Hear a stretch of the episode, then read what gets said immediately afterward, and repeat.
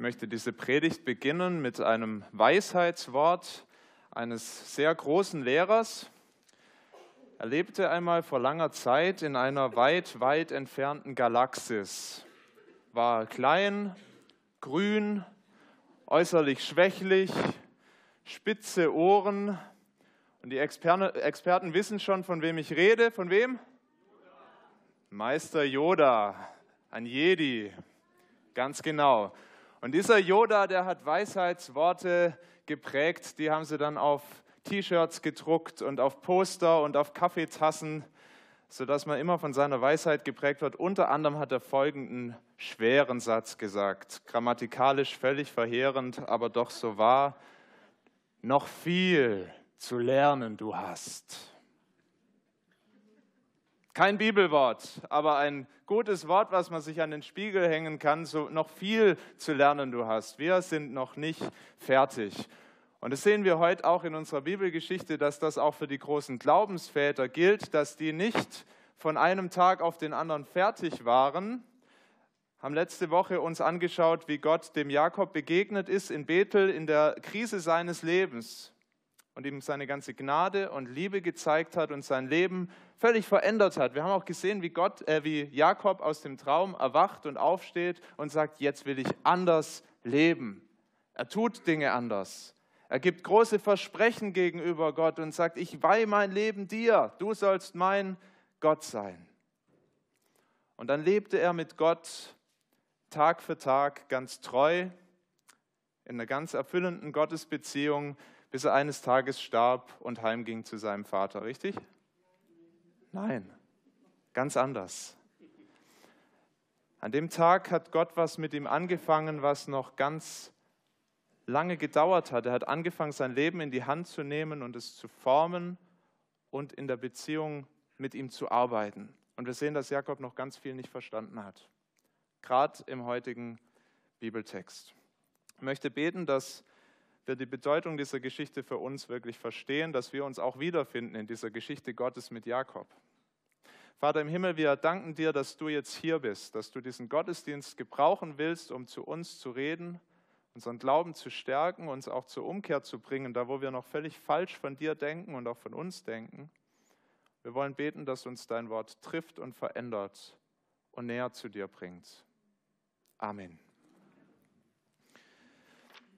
Und wir machen das wie letzten Sonntag nicht alles auf einmal. Das ist eine Überforderung. Wir gehen Schritt für Schritt durch diesen Bibeltext, den wir in 1. Mose 29 finden. Und ich möchte die ersten acht Verse lesen.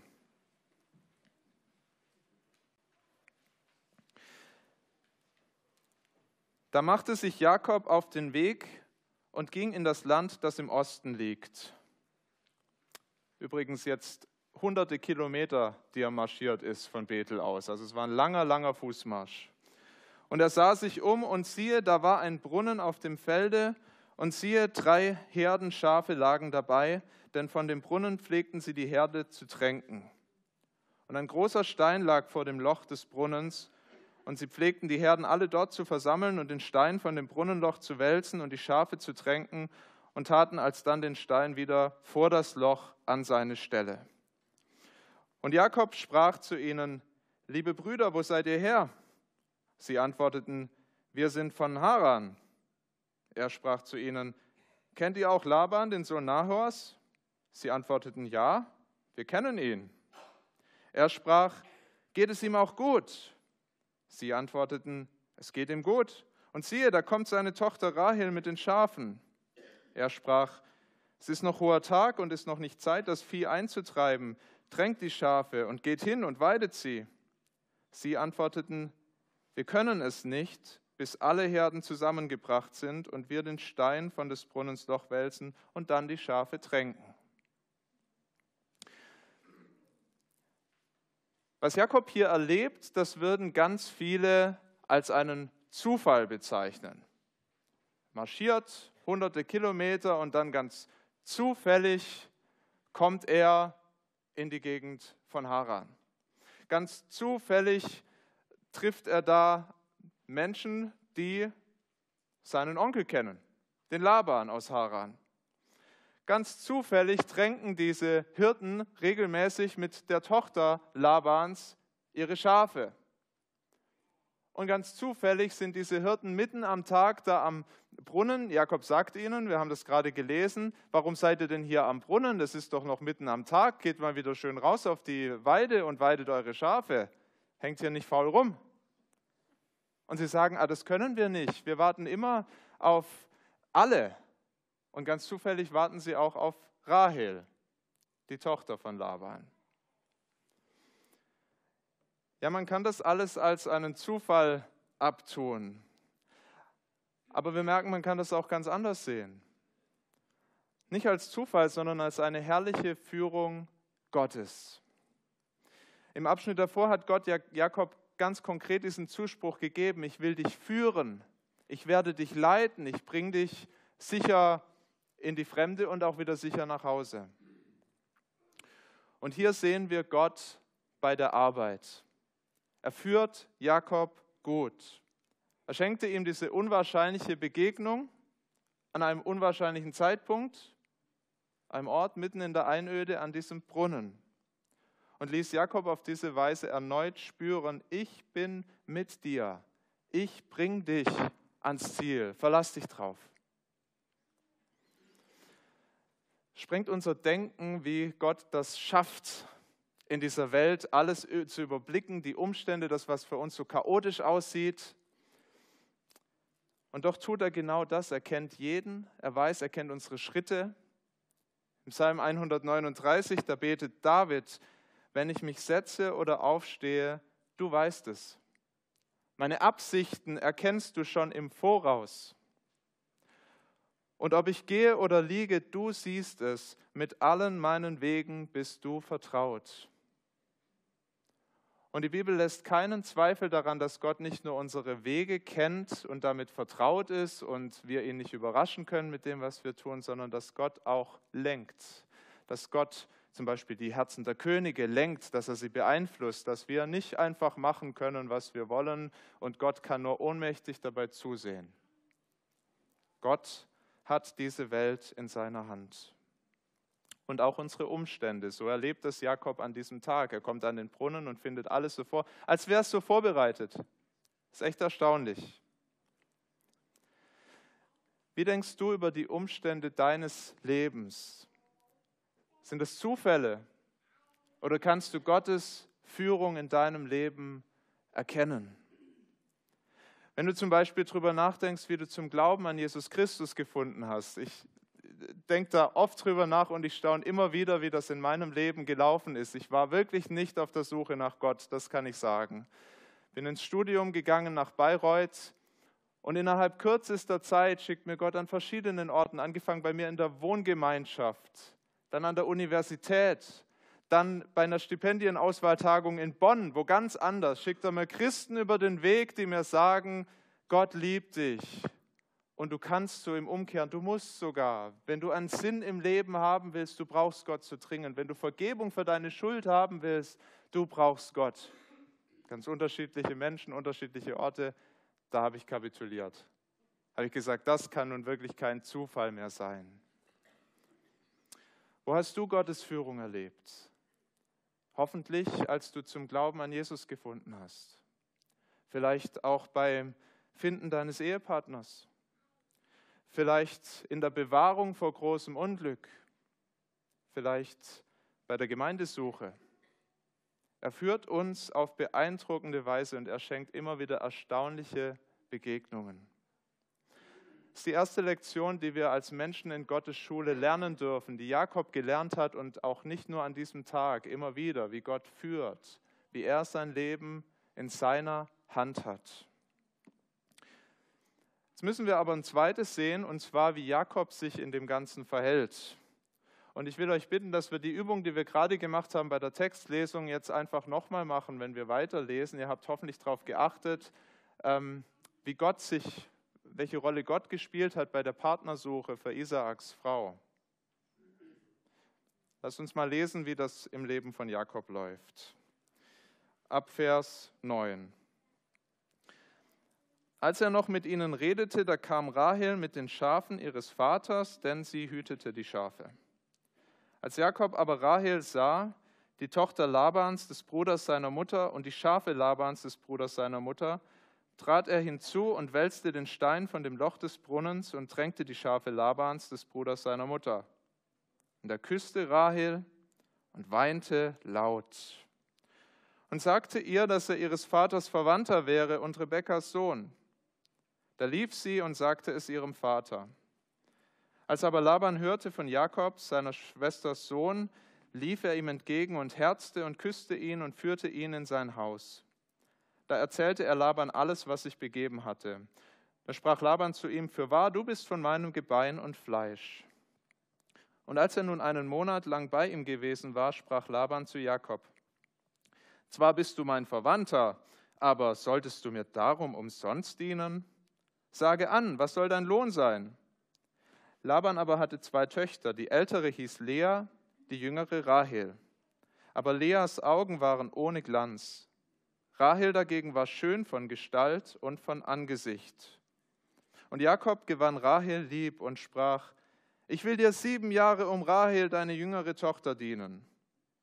Laban antwortete, es ist besser, ich gebe sie dir als einem anderen. Bleib bei mir. So diente Jakob um Rahel sieben Jahre. Und es kam ihm vor, so als wären es einzelne Tage. So lieb hatte er sie. Wo ist Gott?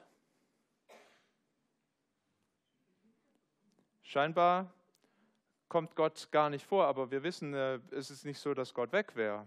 Er ist nah, das hat sich nicht verändert, das hat der Jakob zugesagt. Gott ist nah. Und doch ist es ganz interessant in diesem Abschnitt, aber auch in dem ganzen Predigtext, 30 Verse, in denen Gott nicht erwähnt wird. Und es ist kein Zufall. Wir haben vorher diesen Abschnitt gehört von dem Knecht Isa, äh Abrahams, der eine Frau für Isaak sucht und der fängt an, die Reise oder die Suche nach einer Frau mit Gebet. Und er fragt, Herr, welche Frau ist denn die richtige? Gib mir Zeichen, zeig mir, welche ist die richtige. Und dann sieht er eine Frau, die das die richtige sein könnte, und dann sagt er, Herr, ist es die wirklich? Ich will sicher sein, Herr. Und dann am Ende merkt er, das ist die richtige Frau und er betet ein großartiges Dankgebet und dankt Gott für seine gute Führung bei dieser Suche nach der Frau. Und Jakob? Jakob macht ganz viel, der ist richtig geschäftig. Verse 10 bis 11, er macht, er tut viel. Als Rahel kommt, wälzt er den Stein zum Beispiel weg, er nimmt ihre Herde, er tränkt die Schafe. Er küsst seine Cousine zur Begrüßung, das war damals nicht so unüblich, also war nichts Unanständiges. Er küsst sie, seine Verwandte. Er weint, wahrscheinlich weil das eine lange Reise war, weil er gerührt war. Ich bin endlich am Ziel meiner Reise angekommen. Tränen der Dankbarkeit, wir wissen es nicht genau. Er weint, er tut viel, aber er betet nicht. Jakob redet auch viel. Er hat gerade schon mit den Hirten, vielleicht ist euch das aufgefallen, der muss denen ja die Informationen so aus der Nase ziehen und er redet und redet und redet. Und jetzt redet er weiter mit der Rahel. Er erzählt ihr, wer er ist, vielleicht ein bisschen was von seiner Lebensgeschichte. Sie bringt ihn heim zum Vater Laban, erzählt dem seine ganze Geschichte, vielleicht sogar den Betrug, wie es überhaupt zur Flucht kam. Er redet und redet und redet und redet aber er redet nicht mit Gott. Er betet nicht. Jakob arbeitet fleißig im Haus seines Onkels Laban. So fleißig, dass der Onkel nach einem Monat sagt, also den, so eine gute Arbeitskraft, die will ich mir gern länger halten, die will ich gern binden. Also Jakob, such dir was aus, du sollst ja hier nicht umsonst arbeiten, was willst du für einen Lohn? Ah, und Jakob weiß schon ganz genau, kein Gold und keine Schafe und kein Haus. Die Rahel, die findet er gut. Das ist eine hübsche, sogar eine sehr hübsche. Wir sehen das hier beschrieben. Ähm, na, wo haben wir es? Helft mir. Vers 17, sie war schön von Gestalt und von Angesicht. Also sie war richtig, richtig hammerschön. Die ältere Tochter Lea dagegen gestellt, die war nicht besonders schön. Das heißt hier, sie hatte, ähm, sie hatte Augen ohne Glanz. Ihre Augen waren ohne Glanz. Das ist äh, eine nette Umschreibung dafür, dass sie hässlich war. In Jakobs Augen, das ist, liegt ja immer in den Augen des Betrachters. Aber für Jakob war sie wirklich nicht schön, nichts, wofür man sieben Jahre arbeitet.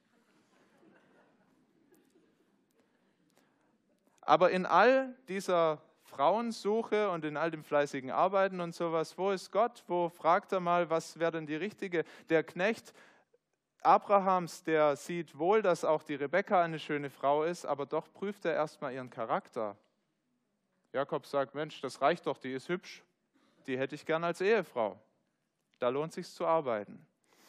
Und er arbeitet wirklich hart und er ist so verliebt in diese Frau, dass er sieben Jahre arbeitet und sie kommen ihm vor wie ein paar wenige Tage. Weil er immer dieses Ziel vor Augen hat. Mensch, das lohnt sich zu arbeiten für diese Schönheit, für diese Perle. Aber in all dem verliert er Gott aus den Augen. Das ist kein Zufall, dass Gott hier nicht vorkommt. Gottes Wort, das hat so, Gott hat so eine Freude, uns Gebete zu überliefern, weil er eine Freude dran hat, wenn wir in die Beziehung zu ihm kommen, wenn wir mit ihm reden. Das verschweigt die Bibel uns nicht. Das war kein großer Bestandteil seines Lebens, wahrscheinlich sogar gar kein Bestandteil. Jakob hat sein Ding gemacht. Und man will ihn fast fragen, Jakob, wie konntest du nur nach all dem, was du erlebt hast, kurze Zeit zuvor. Hattest du nicht so ein brennendes Herz für Gott?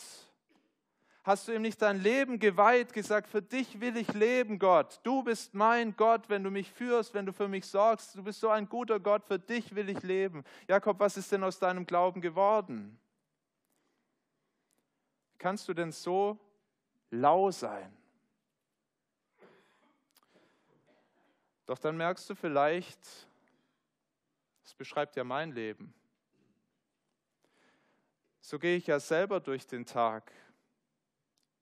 Ich rede viel mit allen möglichen Leuten, angefangen von meiner Familie, mit den, auf der Arbeit, mit den Freunden. Ich rede ja so viel, aber ich rede so wenig mit Gott. Ich mache auch ganz viel, ich schaffe was, ich kriege was geschafft zu Hause, ich schaffe was auf der Arbeit, aber ich schaffe es ja so selten, mir Zeit zu nehmen für meinen Gott und mit ihm zu reden und ihn auch mal zu fragen, was hast du denn mit mir vor überhaupt, Herr? Ich treffe kleine und ich treffe sehr große Entscheidungen. Ich ziehe um, ich kaufe mir ein Haus, ich heirate. Und bei all diesen Dingen nehme ich mir nur so wenig Zeit für meine Beziehung zu Gott. Ich bete nicht oder nur sehr wenig. Und wenn es bei dir ganz anders ist, dann freue ich mich von Herzen. Dann freue ich mich für dich, weil das schön ist, eine andere Beziehung zu Gott zu haben. Eine, die jeden Tag durchdrungen ist vom Gebet und vom Gespräch mit dem Vater. Das ist schön für dich und ist auch ein Segen für uns als Gemeinde. Brauchen Menschen, die so eng mit dem Herrn wandeln. Seid ein Segen für uns.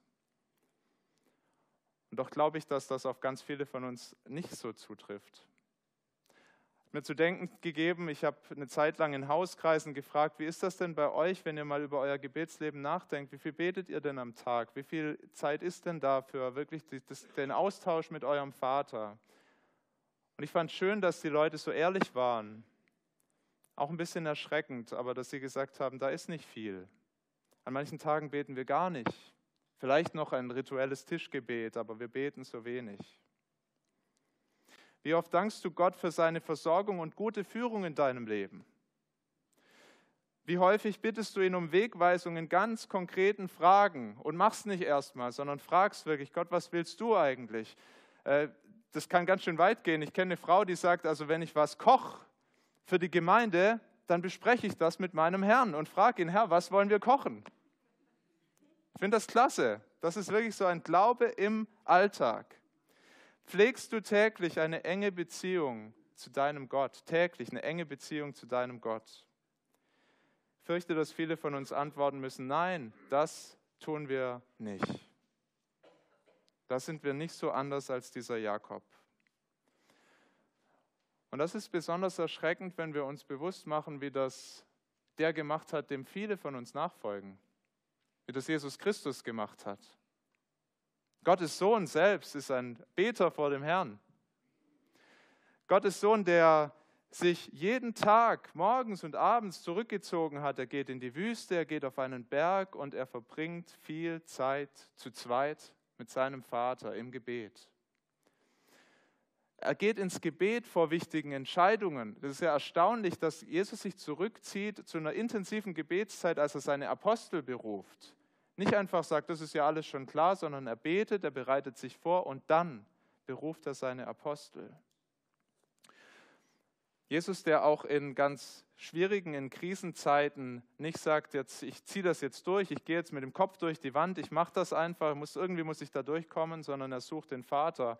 Am eindrücklichsten vielleicht in Gethsemane, kurz vor seiner Kreuzigung, wo ihm nach Davonlaufen zumute ist und er geht zum Vater und er bekommt neuen Mut und neue Kraft aus dieser Zeit im Gebet. Er hatte wirklich eine ganz, ganz enge Beziehung zu Gott. Und er hat diese Beziehung hergeschenkt. Er hat sich am Kreuz hergeschenkt, damit wir auch in diese Beziehung kommen können. Hat den Weg freigekämpft für uns, hat unsere Schuld getragen am Kreuz, sodass wir auch mit diesem wunderbaren Vater leben können. Aber was ist das für eine Beziehung, wenn wir nicht mit Gott reden?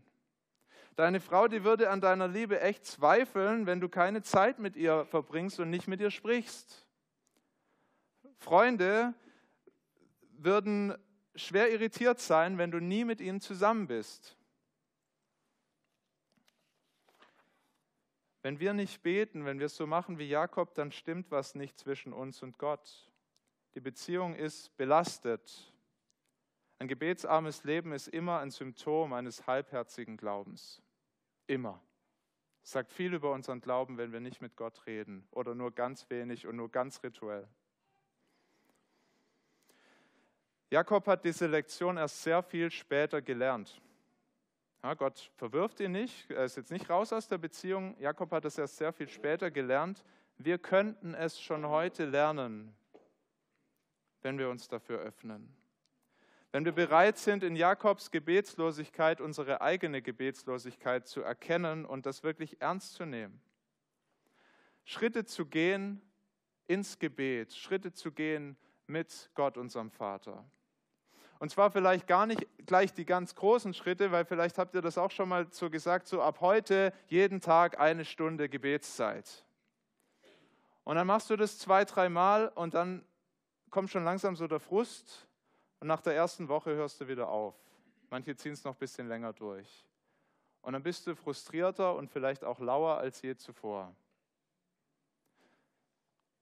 Vielleicht sind es erstmal kleine Schritte, dass du sagst, wenn ich nach Hause fahre von der Arbeit, dann fahre ich nicht einfach nach Hause und drehe den Radiosender auf, sondern ich bereite mich im Gebet darauf vor, was werde ich da vorfinden. Die Ehemänner, vielleicht eine gestresste Frau, vielleicht Kinder, die müde und fertig sind und wir bereiten uns darauf vor und sagen, Herr, für mich, lass mich da ein Licht sein, lass mich da liebevoll sein und jetzt nicht die Beine hochlegen, sondern wirklich rüste du mich zu mit dem, was ich jetzt brauche, um in diese Situation reinzugehen. Das ist ganz einfach. Im Nachhauseweg, im Auto, auf dem Fußweg. Einfaches Gebet, was man jeden Tag beten kann. Kannst es dir zur Gewohnheit machen, wenn du mit Kunden oder mit Kollegen sprichst, wenn du einen schweren Anruf hast, wenn das nicht so einfach ist, zu beten erstmal. Ist auch eine Erinnerung. Zu beten und zu sagen, Herr, führ mich in diesem Gespräch. Ich möchte das unter deine Führung stellen. Als etwas älterer Mensch, als Senior kannst du dich fragen, Herr, was hast du noch mit mir vor? Hast du noch eine Aufgabe für mich? Ich kenne einen alten Pastor, der stellt diese Frage immer wieder, der betet immer wieder, der sagt, ist ja kein Zufall, dass ich noch da bin, ich sitze jetzt nicht meine Zeit ab, sondern Herr, hast du noch einen Auftrag für einen alten Mann wie mich? betet dieser Pastor. Hat schon oft einen neuen Auftrag bekommen, eine neue Berufung, eine neue Aufgabe, die er tun konnte. Jakob hat seine Halbherzigkeit damals nicht erkannt und wir sehen, dass er in Gottes Schule noch auch viel zu lernen hatte, wie wir alle. Wir sehen, dass Gott dazu auch manchmal ganz schwierige Umstände gebraucht, jetzt im letzten Abschnitt.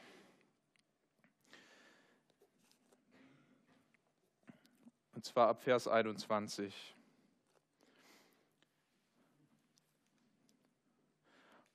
Und Jakob sprach zu Laban nach diesen sieben Jahren, Gib mir nun meine Braut, denn die Zeit ist da, dass ich zu ihr gehe. Da lud Laban alle Leute des Ortes ein und machte ein Hochzeitsmahl. Am Abend aber nahm er seine Tochter Lea und brachte sie zu Jakob, und er ging zu ihr. Und Laban gab seiner Tochter Lea seine Magd Zilpa zur Leihmagd. Am Morgen aber, siehe, da war es Lea. Und Jakob sprach zu Laban, warum hast du mir das angetan? Habe ich dir nicht um Rahel gedient? Warum hast du mich denn betrogen? Laban antwortete, es ist nicht Sitte in unserem Land, dass man die Jüngere weggebe vor der Älteren. Halte mit dieser die Hochzeitswoche, so will ich dir die andere auch geben für den Dienst, den du bei mir noch weitere sieben Jahre leisten sollst. Ah, guter Deal. Das tat Jakob und hielt die Hochzeitswoche. Da gab ihm Laban seine Tochter Rahel zur Frau und er gab seiner Tochter Rahel seine Magd Bilha zur Leihmagd. So ging Jakob auch zu Rahel ein und hatte Rahel lieber als Lea und er diente bei ihm noch weitere sieben Jahre. Das ist schon eine ganz bittere Geschichte, die Jakob hier erlebt. Er arbeitet diese sieben Jahre immer mit dem Ziel vor Augen und dann wird er so enttäuscht und dann wird er so über den Tisch gezogen und so furchtbar betrogen. Wie kann das passieren, fragen sich manche. Ist der denn blind gewesen vor Liebe und voller Hormone? Nein, damals waren die Bräute oft sehr verschleiert, hat die nicht so erkannt. Es war in der Nacht dunkel im Zelt. Vielleicht war der Jakob auch angetrunken. Das soll auch damals schon vorgekommen sein, dass man sich auf einem Hochzeitsmahl es auch mal gut gehen lässt und auch ein bisschen mehr trinkt. Also es ist nicht so weit weg, dass er wirklich in der Nacht diesen Betrug übersehen hat, nicht erkannt hat. Ist nicht so absurd, wie man das vielleicht zuerst meinen könnte. Und es ist erstaunlich, wenn wir uns das anschauen, wie viele Parallelen es in dieser Geschichte gibt zu dem, was Jakob bis dahin erlebt hat, auch zu dem, was Jakob selbst getan hat. Drei Parallelen sind besonders offensichtlich. Die erste, Jakob hat das Recht seines erstgeborenen Bruders furchtbar missachtet. Wir haben das noch im Kopf, oder? Ein paar ähm, Abschnitte vorher, wo er seinen Bruder betrügt um sein Erstgeburtsrecht. Hat es sich einfach drüber hinweggesetzt. Und jetzt argumentiert Laban, das ist eine Ironie wirklich, genau mit dem Erstgeburtsrecht. Und er sagt, das ist bei uns nicht Sitte, dass man zuerst die Jüngere weggibt. Die Ältere, dann kommt erst die Jüngere. Also Jakob muss lernen, auf eine ganz harte Art und Weise das Erstgeburtsrecht anzuerkennen. Das zweite, Jakob hatte seinen Vater und seinen Bruder Esau betrogen, indem er die Blindheit des Vaters Isaak schamlos ausgenutzt hatte. Seht ihr die Parallele? Jakob ist so blind für diesen Betrug, sei es das dunkle Zelt, sei es, dass er betrunken ist, was auch immer, aber er ist blind für diesen Betrug und Stellt euch mal die Lea vor, also irgendwie, zumindest hat sie nichts gesagt, die hat mitgespielt, vielleicht hat sie sogar gezahnt, als wäre sie Rahel. Er merkt genau einen ganz ähnlichen Betrug. In seiner Blindheit wird er betrogen, über den Tisch gezogen. Und dann das Dritte. Jakobs Betrug hatte lebenslange Konsequenzen für seinen Vater, der hatte den Erstgeburtssegen vergeben an den Falschen aus seiner Sicht für seinen Bruder Esau, der sein Leben lang nicht diesen Segen haben konnte. Und dieser Betrug, den Jakob jetzt erlebt, der hat auch lebenslange Konsequenzen für ihn. Ein ganzes Leben lang wird er darunter, daran zu knabbern haben, darunter zu leiden haben, dass er die falsche Frau untergejubelt bekommen hat. Und er merkt, ich kann das nur jetzt irgendwie noch äh, gerade biegen, indem ich mir jetzt jetzt nochmal weiter diene um die Rahel.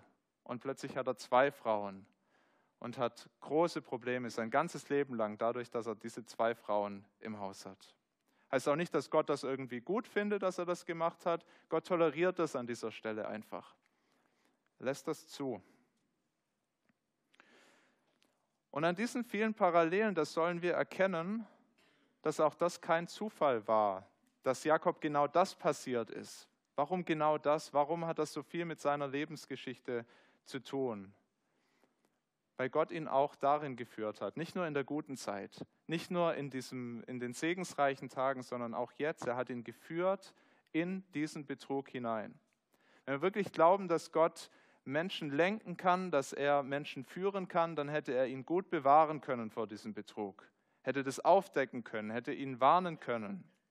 Gott lässt ihn da reinlaufen, weil Gott ihm eine Lektion erteilen möchte. Im Hebräerbrief, da lesen wir Folgendes über Gottes Absicht mit seinen Kindern. Hebräer 12, Vers 7. Wenn ihr Nöte durchmachen müsst, dann seht darin Gottes Absicht, euch zu erziehen. Er macht es mit euch wie ein Vater mit seinen Kindern. Und wenig später heißt es dort in Hebräer 12, dass Gott so mit jedem seiner Kinder umgeht, dass er jedem seiner Kinder Nöte zumutet als seine Erziehung. Das ist ein ganz schwieriges, herausforderndes Wort erstmal, weil wir sagen, Nöte, das bringen wir nicht zusammen mit einem guten Gott, der uns doch liebt, der einen guten Plan hat für unser Leben. Wie kann der uns denn so etwas Schweres zumuten? So etwas wie der Jakob hier erlebt. Wir können uns vorstellen, am Anfang hadert er mit Gott. Wie kannst du mich in den Betrug reinlaufen lassen? Warum hast du das zugelassen, Gott? Und doch müssen wir verstehen, wenn Gott erzieht, dann ist das nicht so anders wie bei uns Menschen. Wenn wir erziehen, wenn wir ein Kind erziehen, dann nicht nur mit Zuneigung und mit Nähe, sondern wir zeigen unseren Kindern, wenn wir sie gut erziehen, auch, ihre, auch die Konsequenzen ihres Handelns auf. Das bedeutet auch, dass wir strafen, dass wir zurechtweisen, dass wir Dinge tun im Leben unserer Kinder, die sie erstmal nicht so schön und toll finden. Muss denken an ähm, meine Erziehung, die ich genossen habe. Es war auch nicht alles schön, aber ich habe ähm, manches lernen dürfen. Zum Beispiel, als ich als Jugendlicher bei einem Weihnachtsmusical wochenlang in den Proben mich immer daneben benommen habe. Ganz, also das habe ich wirklich konsequent durchgezogen, das kann ich sagen. Und dann war Weihnachten, wir haben das Musical aufgeführt, ich habe mich schon gefreut auf die schönen Ferien, die jetzt vor mir liegen. Und dann sind doch tatsächlich die Leiter dieses Musicals, diese Verräter, zu meinen Eltern gegangen und haben denen erzählt, wie ich mich aufgeführt habe. Und meine Eltern haben es nicht bei ein paar lieben Worten belassen, sondern sie haben gesagt, Sohn, jetzt kriegst du die ganzen Ferien Hausarrest. Es sei denn, du gehst zu diesen Leitern und entschuldigst dich für das, was du getan hast. Drei Tage lang habe ich in meinem Zimmer getobt. Ich wollte nicht gehen. Es war ein großer Schmerz, dass ich Hausarrest hatte, aber ich wollte mir diese Demütigung doch nicht antun. Und dann war Freiheits, die Freiheitssehnsucht größer und ich habe gedacht, okay, ich gehe diesen schweren Gang. Das war wirklich hart. Das hat wehgetan, aber es hat mir geholfen, es würde ich sagen bis heute, dass ich mich seitdem entschuldigen kann, dass es mir leichter fällt, das zu tun.